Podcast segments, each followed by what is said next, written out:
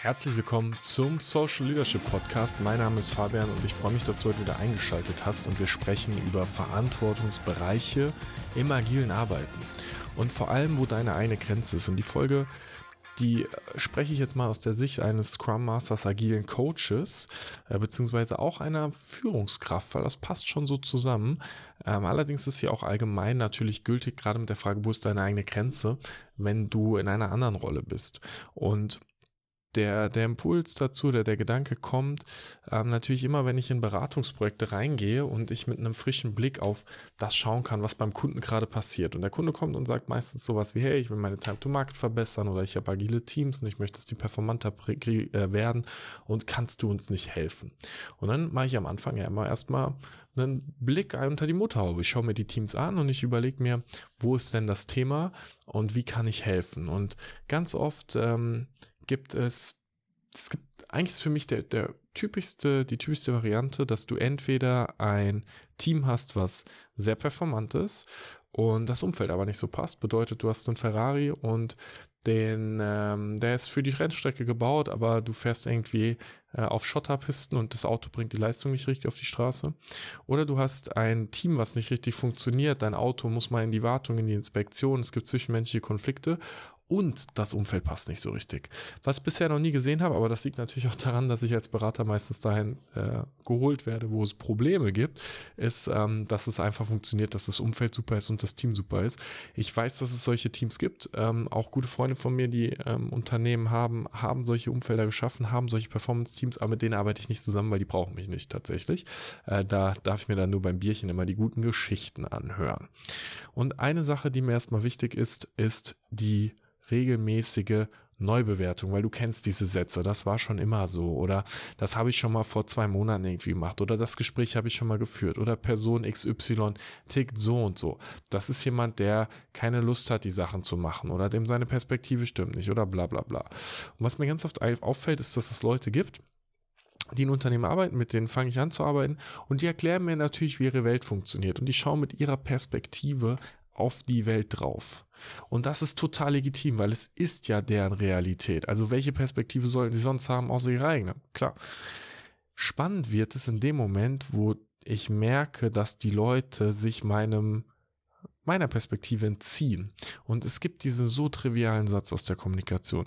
Damit ein gutes Gespräch entstehen kann, muss einer die Bereitschaft haben zuzuhören und der andere der muss die Bereitschaft haben oder der muss den Wunsch haben, dass ihm zugehört wird. Also einer hört zu und einem wird zugehört. Wenn beide zuhören wollen, kommt kein Gespräch zustande und wenn beide wollen, dass ihnen zugehört wird, kommt auch kein gutes Gespräch zustande. Und wenn ich jetzt mit jemandem rede und ich sage beispielsweise, hey, ich habe die in die Beobachtung und die Leute fangen an, mir zu erklären, warum das alles so ist und warum du es auch nicht verändern kannst, dann denke ich mir, okay, da ist vielleicht ein blinder Fleck, weil alles, jede Situation lässt sich verändern. Jeder Mensch ist bereit oder ist in der Lage, eine Entscheidung zu treffen, etwas zu verändern. Wenn ich davon ausgehen würde, dass alles fixt ist, dann würde ich ganz schön viel Potenzial des Menschen einfach untergraben, weil es ist nicht alles fix. Ein Schlager, schwerer Schicksalsschlag kann alles verändern. Innerhalb von einer Sekunde kann das gesamte Leben eines Menschen sich einfach drehen. Und was ich da so oft erlebe, ist, dass Leute, ähm, die in einem bestimmten Job waren, sagen wir, ähm, ich mache es an meinem eigenen Beispiel, wenn ich jetzt halt ein Jahr lang bei einem, mit einem Kunden in der Beratung gewesen bin und mit diesem Kunden zusammengearbeitet habe und ich weiß, da gibt es ein bestimmtes Problem im Zwischenmenschlichen oder in der Unklarheit in Zielen zum Beispiel und ich krieg's selbst nicht gelöst. Und dann kommt jemand Neues rein und der sagt, hey, das ist das Problem und ich kenne das Problem, aber ich war nicht in der Lage, es zu lösen. Und die Person sagt, das Problem sollten wir lösen. Da ist doch die Frage, sage ich, hey, der ist ein neuer Mitstreiter, lass uns zusammen gucken, wie wir das Problem angehen. Oder sage ich, nee, das nicht zu lösen, um auch zu sagen oder auch zu rechtfertigen, warum mein Job in letzter Zeit nicht schlecht war. Das Ding ist aber, dass dein Job ja nicht schlecht war, nur weil du es bis heute nicht gelöst hast, sondern vielleicht waren einfach die Rahmenbedingungen bis heute noch nicht so, dass du es auch nicht lösen konntest. Und jetzt hat sich die Welt verändert und gedreht und es sind diese klassischen Beispiele, die wir doch immer wieder hören.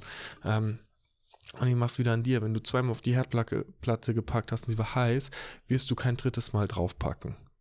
Wenn du allerdings ähm, dann auf einmal von jemandem gesagt bekommst, das ist ein Induktionsherd, das nicht heißt, da bist du vielleicht skeptisch und sagst du, du kannst die Hand drauflegen. Du sagst so, nee, glaube ich nicht, mache ich nicht. Oder du bist ähm, immer wieder mit, mit, dem Auto eine bestimmte Strecke gefahren und jedes Mal hast du Stau gehabt und dann sagt einer, hey, du kannst die ohne Probleme fahren, da ist kein Stau mehr. Und du sagst, nee, nee, nee, der, ich kann die nicht fahren, da ist kein Stau mehr. Und du weißt aber nicht, dass vielleicht die Baustelle seit gestern nicht mehr da ist und sich da was verändert hat. Und das, ich finde das Schlimmste, was dir passieren kann, gerade wenn du ein Scrum Master bist, wenn du ein agiler Coach bist, wenn du eine Führungskraft bist, ist, dass du resignierst. Der Tag, an dem du resignierst, ist der Tag, an dem du auf jeden Fall was verändern solltest. Und das heißt nicht, dass du den Job wechseln musst oder kündigen musst. Es heißt für mich, dass du anfängst, wieder neugierig zu sein und nach der Veränderung zu suchen. Und diese Neugier zu behalten, das bedeutet auch, manchmal einfach die Klappe zu halten. Und ich meine das genauso, wie ich sage, weil du hörst mir vielleicht schon seit ein paar Folgen zu und du weißt, ich bin auch in der Lage, viel zu reden und ich habe auch eine starke Meinung.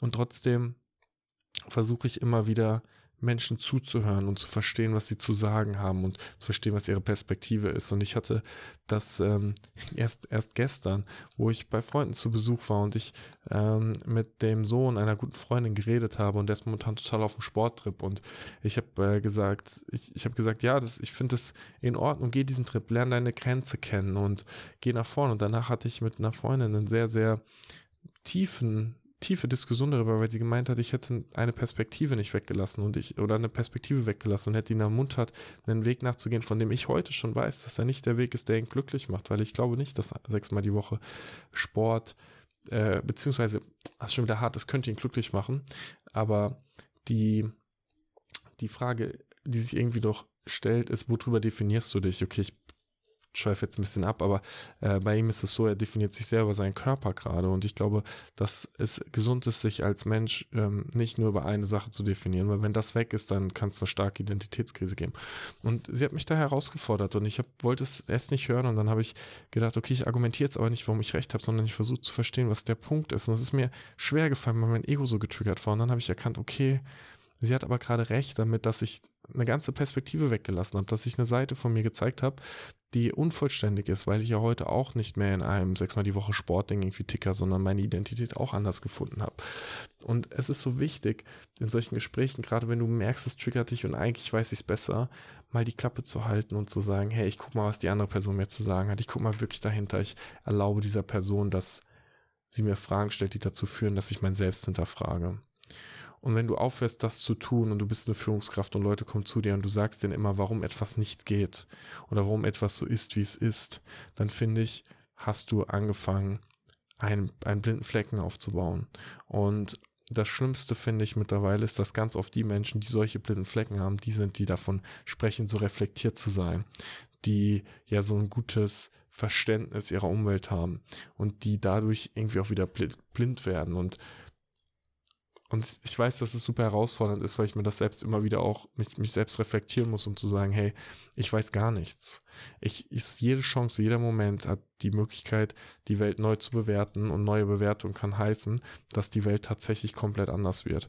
Und das ist irgendwie wichtig, weil wenn was, was passiert in solchen Situationen ist, und ich habe das bei einem Kunden auch wieder gemerkt, wenn ich zum Beispiel sage, naja, ich möchte gerne an übergreifenden gemeinsamen Zielen arbeiten, dann sagst du, naja, da hat ja keiner Interesse dran. Das haben wir schon mal versucht. Und die Welt wird verallgemeinert und wird pauschal, pauschal halt einfach in den Kontext gesetzt. Ich denke, ich kann mir nicht vorstellen, dass kein Mensch Lust hat, gemeinsame Ziele zu setzen, dass kein Mensch Lust hat, dass das Arbeitsumfeld besser wird, dass keiner Lust hat, morgens ins Büro zu kommen und richtig gute Laune zu haben. Und nur weil es gerade nicht der Fall ist und gerade die Welt irgendwie sagt, hey, es läuft bei uns nicht so komplett rund, heißt das doch nicht, dass das für immer so sein muss. Oder? Da liegt für mich Magie drin. Und jetzt kommen wir mal konkret, jetzt habe ich dir einen Rahmen gegeben und du wirst vielleicht schon merken, dein Verantwortungsbereich in der Rolle agiler Coach oder Scrum Master geht vor allem da rein, neugierig zu bleiben. Und ich habe es auch wieder, ne, wenn ich jetzt zum Beispiel, wenn ich ein Problem sehe, dann stellt sich die Frage, kann ich dieses Problem lösen? Und es ist ein einmaliges Problem oder es ist eins, das wiederkehrt. Und wenn ich jetzt gerade einen Product Owner zum Beispiel an der Seite habe und der ist neu und der braucht Unterstützung und ich muss fachlich moderieren, dann mache ich das. Dann bin ich in einem Meeting und dann frage ich bei einer Sache nach, warum ist das so? Was bedeutet das? Wie können wir das machen? Und gebe meinen eigenen Input, obwohl ich als Scrum Master nicht die Rolle habe, Input zu geben. Aber wenn es doch das ist, was das Team gerade braucht, dann gehe ich den Schritt. Wenn übergreifende Ziele fehlen, dann gehe ich halt dahin. Und das ist dieses Beispiel von vom Anfang, wenn ich merke, ich habe da einen guten, guten Ferrari stehen und das ist auf die Rennstrecke und meine Rennstrecke ist aber halt äh, einfach keine performante Rennstrecke, sondern also dieses verdreckt und da ist irgendwie Sand und da ist Wasser und das Auto kann nicht richtig fahren, dann ist es doch meine Verantwortung, die Rennstrecke anzupassen. Und so oft höre ich in unserer Rolle, in diesem Coaching, dass wir halt dann die Verantwortung für ein Team zum Beispiel haben.